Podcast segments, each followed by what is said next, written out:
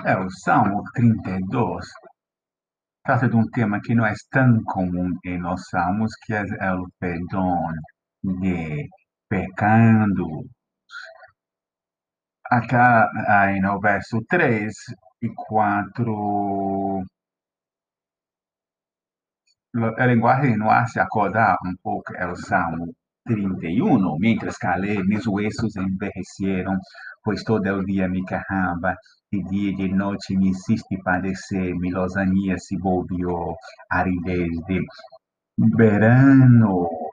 Sin embargo, acá a causa do sofrimento del salmista é su pecado, acá é um pecado que não, foi confessado. A solução que o salmista encontrou foi confessar seu pecado e receber o perdão divino.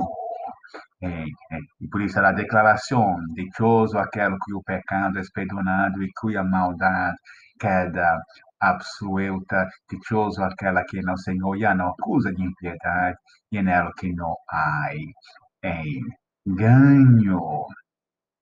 Bueno recordar que dentro da lei da Torá, os sacrifícios serviam para cobrir os pecados não intencionais, situações onde uma pessoa ou a nação havia acidentalmente quebrado a lei do Senhor.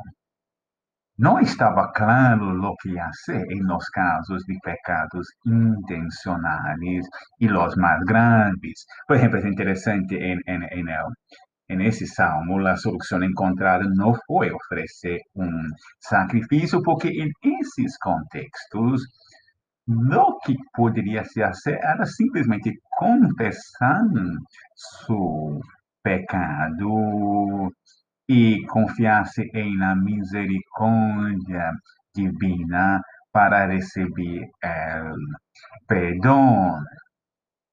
Nem sempre se queda claro no Antigo Testamento porque a qual, qual base é oferecida é o perdão. Nós outros, como cristianos, Sabemos que os pecados são perdonados por el sacrifício de Jesucristo em la cruz. No Antigo Testamento todavia não havia esse conhecimento, mas havia uma realidade no Antigo Testamento que a Deus lhe gusta perdonar e, e vemos vez após vez situações em que indivíduos recebem perdão que não merece, misericórdia que não merece. Um israelita solamente necessitaria uh, necessitaria recordar a vida de seu antepassado Jacobo e como foi a vida de rebelião, de pecado pós-pecado, e Deus continuamente tendo misericórdia, tendo fidelidade com ele. Todas, né?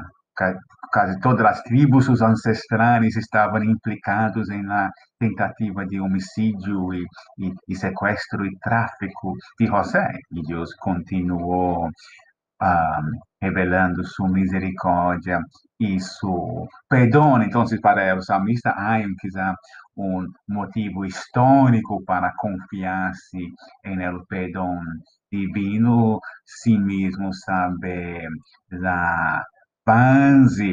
Entonces, el, la solución para o salmista é confiar.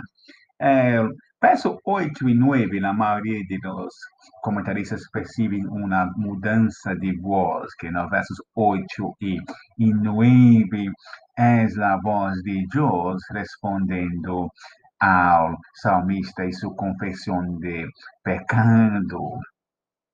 É interessante que o, perdão do pecado não vem sem condições. O perdão do pecado vem com a expectativa que o salmista vai submeter-se à instrução divina.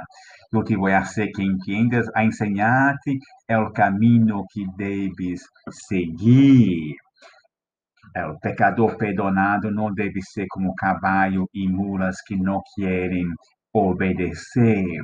O perdão é consequência da misericórdia divina sin embargo, genera la expectativa de obediencia. Y es un tema que también vemos en el Nuevo Testamento, incluyendo en, en Pablo, aunque Pablo va a enfatizar la salvación por la gracia, no es por las obras, pero la salvación, el perdón del pecado, el dom del Espírito, a dádiva do Espírito Santo, tudo isso genera a expectativa de viver em obediência a Deus.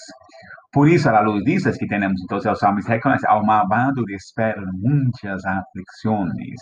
Sim, é possível receber o poder, o perdão de Deus, pero no es bueno confiarse en eso para continuar en el pecado. La misericordia del Señor, su perdón acompaña a todos los que confían en Él. Eso continúa válido mismo en el Nuevo Testamento, en la era de la iglesia. Uno recibe el perdón de Dios, pero uno no puede confiarse eso para continuar en el pecado.